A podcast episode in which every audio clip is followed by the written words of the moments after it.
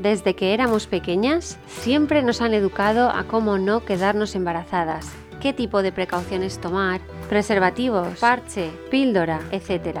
Pero, ¿sabemos cómo quedarnos embarazadas? De todo esto y mucho más vamos a hablar hoy. Esperamos que os guste.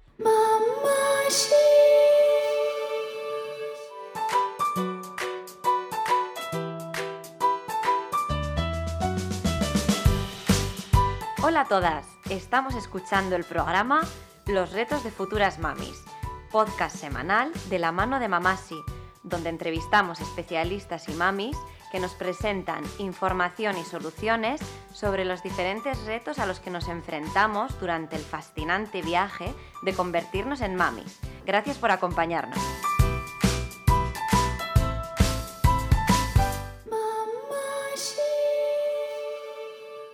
Hoy tenemos con nosotras a Carme Díaz, ginecóloga, licenciada en medicina, especializada en medicina reproductiva en el Hospital La Fe y actualmente trabajando en Gigemet, Valencia, Centro de Reproducción Asistida. Hola Carme, buenas tardes, ¿cómo estás? Buenas tardes Cristina, muchas gracias por invitarme a participar en este espacio y un saludo a todos los oyentes de Mamashi.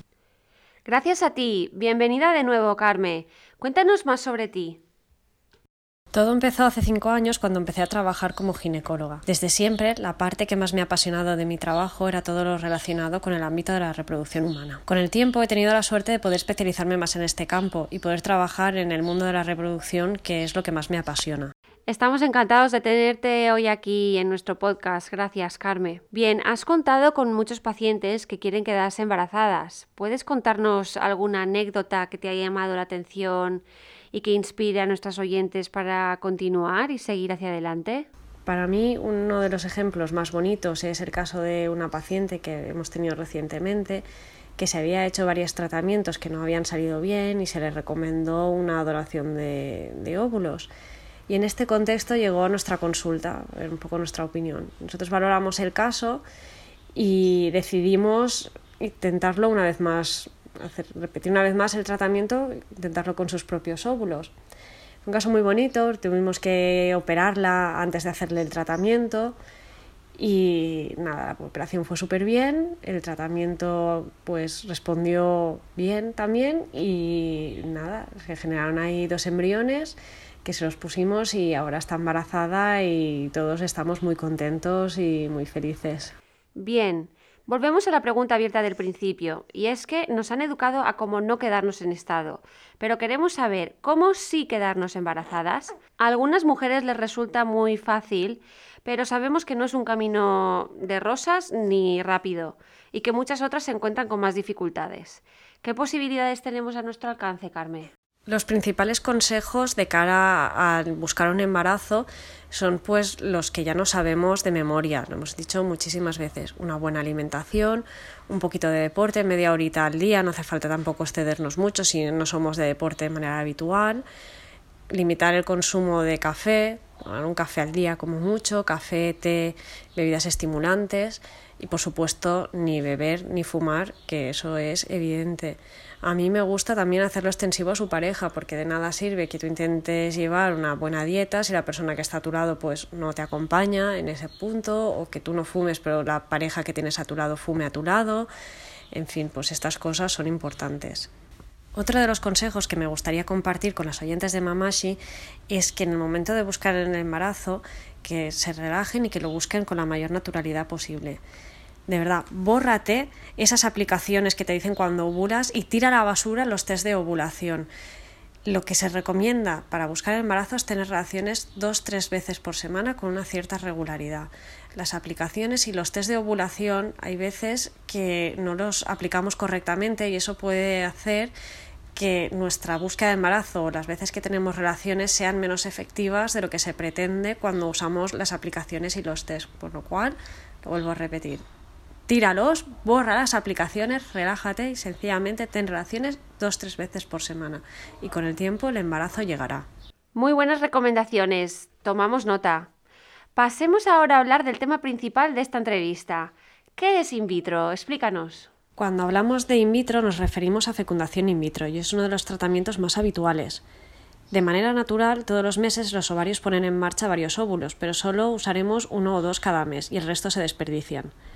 Lo que hacemos con la in vitro es dar una medicación para que no se desperdicien esos óvulos sobrantes y los extraemos en quirófano con la paciente sedada. En el laboratorio, la bióloga fecunda esos óvulos con el semen y crea los embriones, que se transferirán al útero pasados unos días. De acuerdo. ¿Y cuáles son las indicaciones que debemos considerar para realizar in vitro? El momento de hacer una in vitro es cuando haya pasado un año buscando embarazo sin conseguirlo. Es importante que te des el margen para quedarte embarazada porque, al contrario de lo que suele decir la gente, lo habitual no es embarazarte a la primera. Si hay alguna condición que haga que sea más difícil que te quedes embarazada de forma natural, a partir de los seis meses ya se puede empezar a pensar en la in vitro. Ese será tu caso si tienes endometriosis, tus reglas son muy irregulares, es decir, que te vengan cada dos tres meses. Si tienes 40 años o más, en tu familia hay casos de menopausia precoz o a tu pareja o a ti ya os hayan tenido que ayudar previamente para lograr un embarazo. Entonces, ¿qué estudios o pruebas tenemos que hacernos antes de comenzar el tratamiento in vitro? En el momento en el que nos planteamos hacer una in vitro, hay que hacer una serie de pasos previos que son muy importantes. En primer lugar, hay que ver cómo es tu reserva ovárica, es decir, cuántos óvulos te quedan en promedio. La reserva ovárica es importante porque es lo que determina el pronóstico del tratamiento. A más reserva, el pronóstico en principio será mejor que una reserva más, más baja y sobre todo también hay que tener en cuenta la edad. A una paciente más joven, el pronóstico en principio debe ser mejor que de una paciente de más edad. ¿Y qué cosas debemos mirar antes de hacer in vitro? Cuando nos decidimos a hacer una in vitro, tenemos que mirar tres cosas. Cómo es el semen de la pareja, si la hay, cómo está el útero, que no tenga miomas, ni pólipos, ni trabiques, ni cosas extrañas en su interior, y cómo está la reserva ovárica, es decir, la cantidad aproximada de óvulos que quedan. Es muy importante saber cuántos óvulos quedan, pero también la calidad. Sabemos que las mujeres jóvenes tienen óvulos de mayor calidad, para hacer una in vitro necesitamos cantidad y calidad de óvulos. Genial, Carme. ¿Y puedes explicarnos cuáles son las fases del proceso? Hay veces que puede ser importante o necesario hacer la prueba de las trompas. Si tenemos claro que vamos a pasar a una in vitro directamente, este paso a veces lo podemos evitar. Pero si nos fuésemos a decidir por otro tipo de tratamientos, como una inseminación, una inducción a la ovulación, pues ahí sí que sería importante hacer esta prueba primero, porque sería importante saber si las trompas están permeables o no. Cuando ya nos hemos lanzado de lleno y estamos en el proceso de la in vitro, vamos a pasar por varias fases. Se empieza cuando te viene la regla. Idealmente en el primer segundo hasta un tercer día de regla se puede empezar con el tratamiento. El tratamiento son unos pinchazos con unas agujitas cortitas, subcutáneas, como las de insulina o las de heparina, que se tienen que poner todos los días a la misma hora. Eso va a hacer que esos óvulos que se iban a desperdiciar, como ya hemos dicho anteriormente, pues que crezcan y que vayan creciendo y madurando. Cuando ya la mayoría de esos óvulos ya los tenemos de un buen tamaño, entonces se pasa a quirófano a extraerlos. ¿Y eso cómo se hace? Con una sedación, tú estás muy dormida, muy relajada, no estás dormida del todo intubada, pero estás muy relajada, se te pone en posición y se hace una ecografía como las que se hace en una revisión normal. Un, un ecógrafo especial que lleva una aguja insertada. Esa aguja es del tamaño de un pelo, un cabello humano. Es una aguja muy finita y con esa aguja se atraviesa la piel de la vagina tan solo, esa aguja tan solo entra unos milímetros dentro del cuerpo porque el ovario ahí ya pesa y está pegadito justo al lado de la vagina. Con eso se atraviesa la vagina, se pincha y se extraen, se absorben y se extraen los óvulos. Es que están flotando en un líquido que se le da a la bióloga. La bióloga los prepara, los fecunda con la muestra de tu pareja o bien la que hayamos escogido del donante y se generan los embriones, que luego posteriormente se te transferirán en un otro paso. Ese paso se puede hacer o bien unos días más tarde después de la punción o bien se puede hacer más adelante después de que te haya venido la regla preparando de nuevo ese útero para recibirlos. Genial. ¿Y qué tipos de in vitro existen? En cuanto a los tipos de in vitro que hay, es un poco lo que comentábamos antes. Hay muchos tipos distintos de in vitro, pero una manera así rápida y fácil de clasificarlos es, eh, sería la in vitro clásica, la in vitro en ciclo diferido o en ciclo natural. La in vitro clásica es lo que hemos explicado antes. Se hace la estimulación, es decir, ponerte, pincharte todos los días la medicación todos los días a la misma hora, que eso dura en promedio alrededor de unos 12 días, luego ir a quirófano, hacer la punción para extraer los óvulos y unos días más tarde, normalmente unos cinco días más tarde, volvértelo, ponerte los embriones que se han generado, esa sería la FIP, digamos, la in vitro clásica. Cuando lo hacemos en ciclo diferido, ¿eso qué significa? Que primero hacemos la estimulación, pinchar todos los días la medicación a la misma hora para hacer que esos óvulos crezcan y una vez ya estén crecidos y madurados, ir a quirófano, pincharlos, funcionarlos, generar los embriones y esos embriones congelarlos, dejar que te venga la regla, que se limpie todo, que bajen todas las hormonas y luego en un ciclo siguiente preparar ese útero para recibir los embriones. Eso sería una in vitro en ciclo diferido. Y luego, por último, estaría, eh, así a grandes rasgos, estaría la in vitro en ciclo natural. Este tipo de in vitro lo que se hace es en aquellas personas que tienen una baja reserva ovárica, es decir, que tienen muy poquitos óvulos, que sabes que tú, por más medicación que des, al final no vas a conseguir recuperar más de uno o dos en cada ciclo, que es lo que vendría a hacer la persona, la paciente, de manera natural sin que la medicaras. Por tanto, como poner medicación y no ponerla tampoco va a generar mucha diferencia, se puede hacer en ciclo natural, pero ya sabemos que estos casos, pues son casos con peor pronóstico porque sabes que vas a conseguir menos óvulos y hay veces que hay que repetir varias veces el ciclo y hay que sacar óvulos varias veces antes de generar una cantidad suficiente de embriones con las que poder trabajar. ¿Y cómo se establece un tratamiento adecuado? Este último consejo no es un consejo de por sí, porque no es algo que tú puedas hacer inmediatamente, pero sí que es algo que me gusta comentar con mis pacientes en la consulta. Hace unos años, cuando se hablaba de esterilidad, y no hace tantos años, siempre se consideraba que la esterilidad era femenina, no se consideraba que hubiese una causa masculina. Y hoy en día se ha visto que efectivamente los dos miembros de la pareja pueden tener algún problema, alguna causa que haga que el embarazo esté dificultado. ¿Y cuáles serían tus recomendaciones para que una mujer se prepare para hacerse in vitro? Mi recomendación es que una vez se ha decidido, te has lanzado al proceso de hacerte un tratamiento de reproducción asistida, creo que lo más importante es que te dejes guiar y llevar. Intenta relajarte, es tal vez el consejo más útil pero el más difícil de llevar a cabo, pero intenta relajarte, confía en tu médico, tu médico de la reproducción, tu ginecólogo, tu ginecóloga y te va a guiar a través de ese proceso y te va a ayudar para alcanzar tu meta y alcanzar tu objetivo. Vale, perfecto. ¿Y durante cuáles serían los consejos? Por supuesto, sin olvidarnos de los consejos que habíamos comentado anteriormente. Sigue siendo perfectamente válidos una dieta sana, hacer deporte, por supuesto, durante una in vitro, cualquier otro tratamiento de reproducción, se puede hacer deporte no un deporte de, intensidad fuerte, sobre todo los últimos días de estimulación, pero durante la primera semana se puede hacer deporte sin ningún tipo de problemas.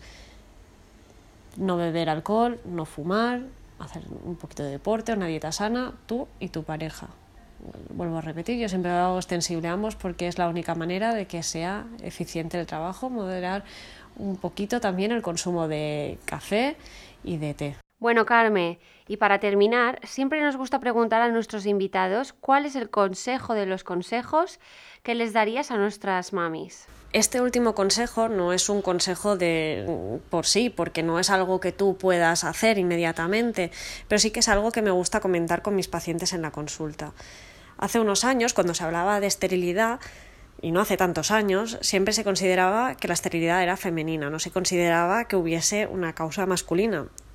Y hoy en día se ha visto que efectivamente los dos miembros de la pareja pueden tener algún problema, alguna causa que haga que el embarazo esté dificultado. Yo normalmente en la consulta lo explico como que no es la persona la que es infértil o estéril de por sí, a no ser que tenga alguna enfermedad muy grave, alguna cosa muy extraña, pues que no tenga útero, ovarios o no tenga testículos. Eso son cosas muy extrañas y casi nunca se dan cuando hay un problema para lograr un embarazo de forma natural, normalmente no es eh, la persona en sí la que es estéril o la que es infértil, sino que es la relación de la, la, interrelación de todos los aspectos de la pareja lo que hace que esa pareja sea más fértil o menos fértil.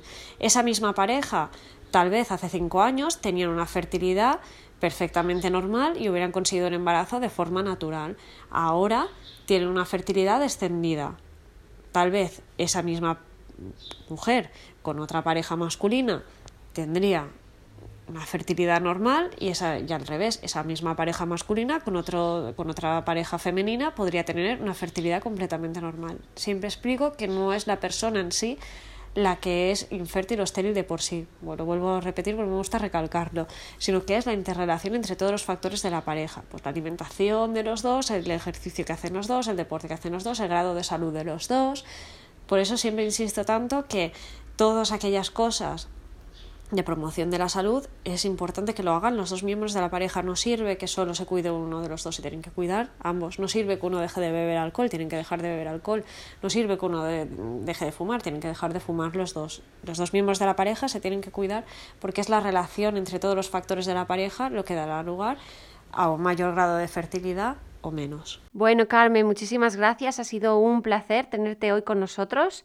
Estamos seguros de que nuestros oyentes han aprendido muchísimo con todo lo que nos has contado y esperamos volver a escucharte muy pronto. Muchas gracias a ti, Cristina, por haberme invitado a hablar y me gustaría dejar una puerta abierta para todos los oyentes por si tienen alguna duda, cualquier cosa que quieran preguntar. Ya sabemos que en el ámbito de la reproducción pues hay muchísimos temas, muchas cosas de las que podríamos hablar. Hemos intentado centrarnos en las cosas pues más frecuentes o las más sencillas, pero ya sabéis que cualquier duda que tengáis siempre la podéis comentar.